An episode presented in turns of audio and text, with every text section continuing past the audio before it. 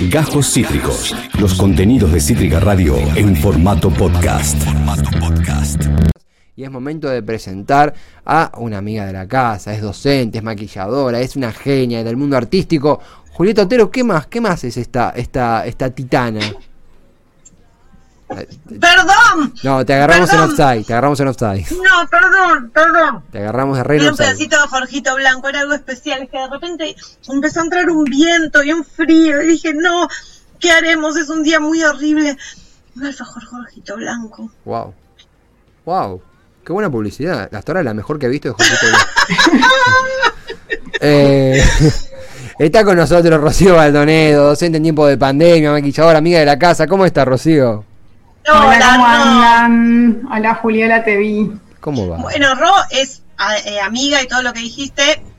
Ya la entrevistamos en este programa Claro. por su labor como maquilladora y para hablar un poco de la piel en cuarentena, pero en esta ocasión la hemos convocado porque ella es profe de teatro y está trabajando en escuelas y bueno, queremos saber un poco cómo está, cómo se está viviendo adentro de las escuelas públicas la situación eh, docente, la situación en el aula, con los alumnos, eh, con los protocolos, con el alcohol, con la, con la actividad corporal sin tocarse y todo lo que nos quieras contar, Rocío, de esta locura que estamos viviendo en este momento. Lo que estamos viviendo se hace alusión al nombre del programa, básicamente. Ah, muy bien. Es una completa eh, demencia. Esperemos que temporal. Eh, Claro, ojalá, en el mejor Ojalá de los que casos, temporal. hace alusión al nombre del programa. sí, esperemos que sí, que temporal. Eh, me hiciste muchas preguntas, Juli. Voy a tratar de eh, No, recordar algunas de las que hiciste. Eh, está siendo eh, difícil, no imposible, pero difícil. Eh, yo trabajo en dos escuelas de Cava y en una eh, primarias en Cava y en la escuela de, la Universidad de Llaneda y en Villa Azul en Wilde. Eh, en Cava hay un funcionamiento más o menos parecido, en provincia hay otro funcionamiento porque hay otro protocolo diferente. Eh, no hay un solo protocolo para todas las escuelas, sino que cada municipio, cada jurisdicción y además cada nivel tiene su propio protocolo. Para primarias hay un protocolo general, pero a su vez cada escuela tiene su propia organización. Eh, claro. No sé, Juli, como familia, te imagino que es una locura tener hijas en edad escolar en este momento de la vida. Y yo tengo una en primaria y una en secundaria. De la primaria te puedo contar un montón de cosas, de la secundaria me va. Nada. Le di un alcohol en gel y le dije, suerte. Déjate el barbijo puesto, sí. déjate, you can leave the Barbie Está, compuesto, nada más. No, la, la secundaria va y viene sola, está en quinto año. Sé que tiene Está. clase una semana sí, una semana no. Encima con el papá estamos separados, así que a veces le toca conmigo, a veces, a veces no me entero que Hermoso. existe esa institución escolar, pero bueno, yo ella ya la eduqué. La- Con la chiquita sí estoy más en problemas. Pero contanos cu- cuáles son las diferencias Todas. entre todas. Todas. Desde el momento. eh, eh, yo trabajo en escuelas intensificadas en arte. Soy profe de teatro, doy teatro. Las escuelas intensificadas en arte de, de Cava tienen eh, como materias teatro, plástica, música, medios audiovisuales y danza. eh, además de toda la, la- la currícula habitual de las escuelas, y son escuelas de doble jornada. ¿Qué está pasando ahora? Como hay que dividir las burbujas para que vayan menos chicos y chicas, están haciendo jornada simple. Claro. Van entre 3 y 4 horas por día. En una de las escuelas, que es una escuela más chica, eh, va la mitad del grado a la mañana y la mitad del grado a la tarde, porque tiene una sola sección del grado. En la otra escuela van 15 días a la mañana y 15 días a la tarde. Claro. Organizativamente es un caos todo. No hay uno que diga esto es mejor que lo otro. Eh, Claro, Claro. no, ningún sistema la pegó, digamos. Por ahora es todo caótico. Eh, vamos cuatro semanas de clases. Eh, ya en las dos escuelas hubo, creo que, mm, no sé si cinco o seis burbujas aisladas por diferentes casos eh, o sospechosos o confirmados, o, eh, lo cual también nos deja a los docentes y a las docentes en un lugar bastante choto por momentos, porque ¿qué hacemos? Si estuviste, si no estuviste en la burbuja, cuánto tiempo, desde, desde el protocolo, desde lo que te hacen firmar por declaración jurada para que se considere contacto estrecho, vos tenés que haber estado sin las medidas de protección y nadie está sin las medidas de protección. El barbijo y la máscara lo tenemos todo el tiempo. ¿Usás las, dos cosas, Las dos cosas, sí. Barbijo y máscara. Sí, eh, lo cual la garganta... ¿Durante cuántas horas? Y yo estoy cuatro en una escuela y cuatro en la otra, eh, o, algún día, sí. ¿Cuatro horas estás dando clases? dando clases, sí. Con barbijo y máscara. Sí. Uh. Yo me, me, me, pego un tiro. Yo estoy dando clases solo con barbijo y el jueves, el viernes pasado di tres horas de clase y me quedé totalmente afónica, cosa que no me pasa nunca porque son muchos años de cuidar la voz. Me quedé muda para el final de la clase. Yo llego con la garganta, ya a las últimas dos horas de clase de, la tarde, ya esa, esa, tosecita que te agarra cuando la garganta no te da más y que los pibes empiezan con, ¿tenés COVID?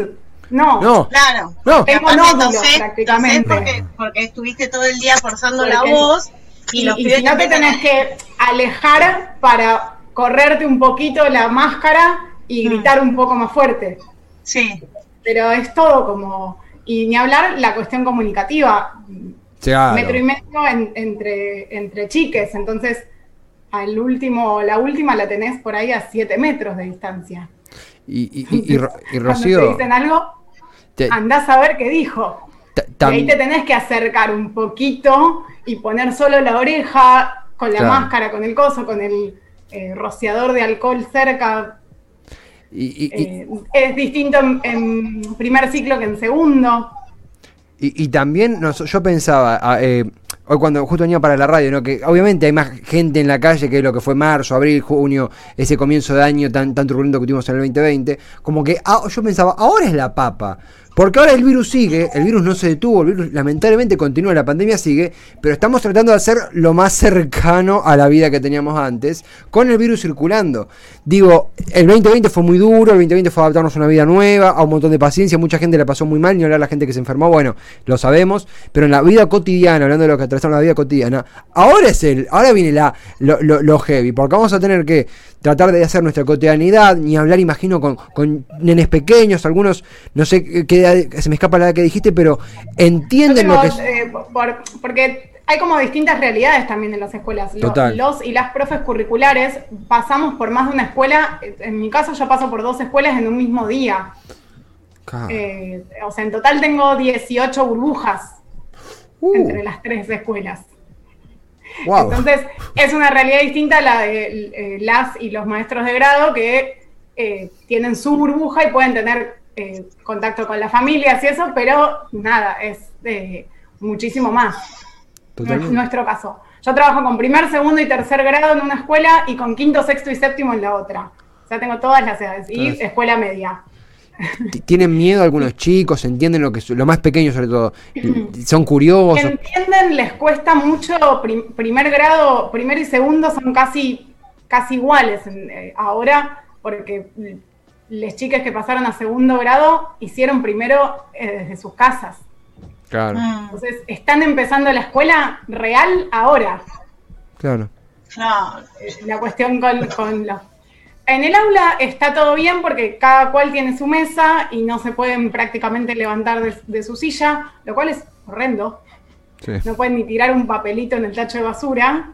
Eh, los recreos es difícil que un chico no toque a otro porque quieren jugar.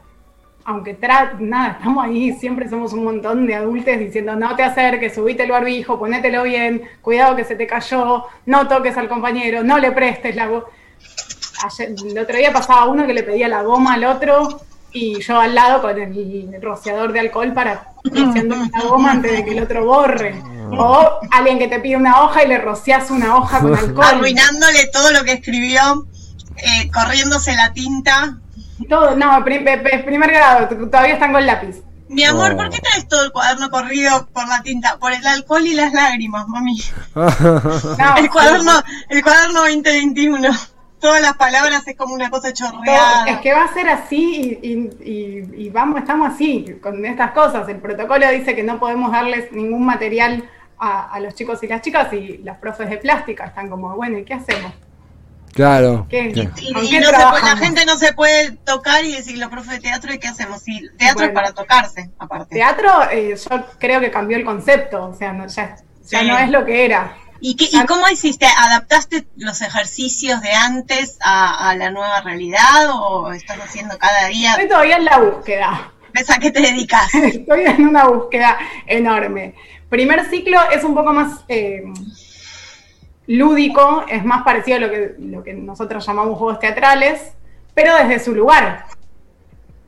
Entonces, está lo que ahora está fallando, por lo menos desde teatro, es la mirada como público, como espectador, porque cada cual hace lo suyo y se mira a sí mismo, porque el aula no da, las sillas y las mesas del aula no dan para torcerte todo y mirar. A veces lo hacen y a veces no. Y segundo ciclo estamos trabajando con algo, con proyectos como interdisciplinarios. Yo arranqué con el mes de la memoria y vamos a trabajar el quién soy desde, desde la voz. Pero lo tienen que hacer en sus casas. O sea, en la escuela trabajamos el contexto y la actividad, pero la actividad en sí la van a hacer en casa, porque es grabarse. Y grabarse en la escuela no se puede. No se puede por el dispositivo en sí mismo, porque yo no puedo acercar mi teléfono para que graben, porque eh, es todo un desafío, la realidad es esa. Eh, yo siento que el año pasado me quejé mucho y no me había dado cuenta lo feliz que era mm. Eh, con, esta nueva realidad de estar en la escuela en sí. es chocante lo que, lo que imagino para, para vos. Uno, yo creo que pone la esperanza en que yo, capaz pecando en naif, pero en que esto es un, capítulo que eventualmente va a terminar, eh, que nos va a acompañar, yo creo que sí nos va a acompañar este año, vos lo decías que esto, este año va a ser así, va a ser un año rarísimo, eh, pero, pero lo que más me, preocupa, voy a decir lo que más me preocupa como padre, no tengo hijos todavía, pero eh, lo que más me preocupa como futuro, como padre en los Sims, no, en serio, lo que más me, intriga es el desarrollo pedagógico, ¿no? Esos chicos no, sé si usar la palabra secuela porque es muy fuerte, pero qué cosas le quedan, qué cosas cambian. ¿Vos sentís que, esto puede tener una influencia muy fuerte, que se está haciendo lo mejor para que no sea tan así? ¿Cómo lo ves?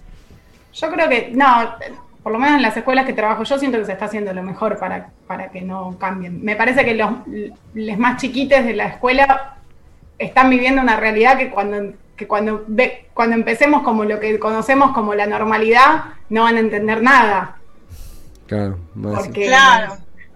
Porque ellos empezaron la escuela con. No son niños pandémicos. Con, claro, con turno de baño, por ejemplo. Eh, o sea, hay un turno para ir al baño y tenés que ir al baño en esa hora y no podés ir al baño en otro momento. Con, primer ciclo claramente se tiene un poco más de, consideración, porque si tienen que ir al baño, tienen que ir al baño pero hay un montón de cosas que tenés que tener en cuenta, como que el baño tiene que estar limpio entre burbuja y burbuja, y eso no depende de los docentes, depende ya de los auxiliares, bueno. Y para los más grandes, eh, esto es un, paréntesis, porque ya saben lo que era la escuela antes. Entonces, también me parece que hay algo como, bueno, esto es lo que tenemos ahora, y, trabajamos mucho, los docentes, en, bueno, esto es ahora sí, eh, en, la escuela que rotan cada 15 días, yo tengo clase cada, tengo dos clases sí, dos clases no, dos clases sí, dos clases no. Entonces, también una cuestión de un proceso súper interrumpido de aprendizaje. Eh, porque es todo fraccionado. Claro, claro. Eh, y también le estamos encontrando la vuelta. Lo que nos pasó a la mayoría es que fue muy rápido. Mm. Vinimos de todo un año de estar trabajando eh, online, de aprender a trabajar online, de aprender a trabajar eh, con Zoom, con Meet, con eh, Classroom, Modo y todas las plataformas existentes. Empezamos el 8 de marzo y el 16 empezaron los pibes. Claro. El 8 de febrero, perdón. El 8 de febrero y... a, la semana. Y estaba todo reverde y las escuelas no estaban preparadas para eso, preparadas en el sentido de hasta el último minuto no habían llegado los alcoholes, no habían llegado los dispensers, no estaban las máscaras, Em, y así un montón de cosas, la limpieza de las escuelas, ni hablar. Eh, ¿y tenés grupos de WhatsApp con las maestras, con cada escuela? Y ahí está el tema de, che, estornudé o mi prima tosió. no, pero la, les curris, o sea, los profes que estamos en muchas escuelas, eh, es un delirio lo de los grupos de WhatsApp. Si las mamis siempre se quejaron... No, no, no, sabes lo que es. Escuchen esta. Voy a contar uno pensando que nadie, nadie me está escuchando de, la gente de, la escuela. Eh, el otro día, 7 de la mañana, una mamá. Eh, chicas, em, fulana, la hija, vamos a poner nombres de ficción, em, Martina no va a ir a la escuela porque eh, Nico, su hermano, eh, está, estuvo estornudando y, y tiene unos mocos. Y está medio decaído el bebé. Entonces empiezan las otras mamis. Fuerza, ah, la voy a llevar al pediatra, así que Martina no va a ir a la escuela hoy, quería avisarles. Las, las otras mamis empiezan fuerza, le dicen a la mamá, no va a hacer nada, va a estar todo bien, vamos para adelante. Entonces empezó como una cadena de oración porque el hermano de, de Martina había estornudado. Porque un bebé estornudó. A las 7 un bebé estornudó y empezó una cadena de oración. A las 12 del mediodía, cuando yo estaba haciendo un esfuerzo enorme para sacarme de encima el daño neuronal y psicológico que me hacen esos, esos mensajes, empezar el día así, viene el segundo mensaje de la mamá contando cómo había sido la consulta con el pediatra, del nene que había estornudado, que el pediatra le había dicho está resfriado, efectivamente. Pero después las mamás pusieron muchos emojis para, para alegrarnos. Yo me, soy amiga de la que mando los mensajes y la amo y, y me da mucha risa todo. Pero entendamos que empezó el día con una cadena de oración porque el hermano de una nena había estornudado. Bueno, Oh, si, wow. si querés, te- yo te sumo algo a eso. Va a ser por un año hermano- muy difícil. Por un hermano que estornudó, yo me tuve que ir a hisopar. O sea, yo terminé hisopada el viernes en la rural, trabajando en mataderos, eh, porque un hermano eh, tenía fiebre. Y por las dudas, eh, aislamos las burbujas, los pibes eh, y los docentes vayan a hisoparse, porque mirá si llega a ser COVID.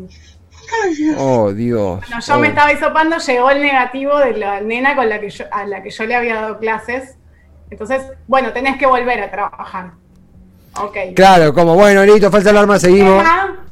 Claro, pero, pero, eh, todo esto es un delirio hermoso porque el sistema, como vos tenés que cargar que no está yendo a la escuela porque hay, hay un caso sospechoso de COVID, en- ahora una aplicación, a mí me dan licencia hasta el 19 de marzo.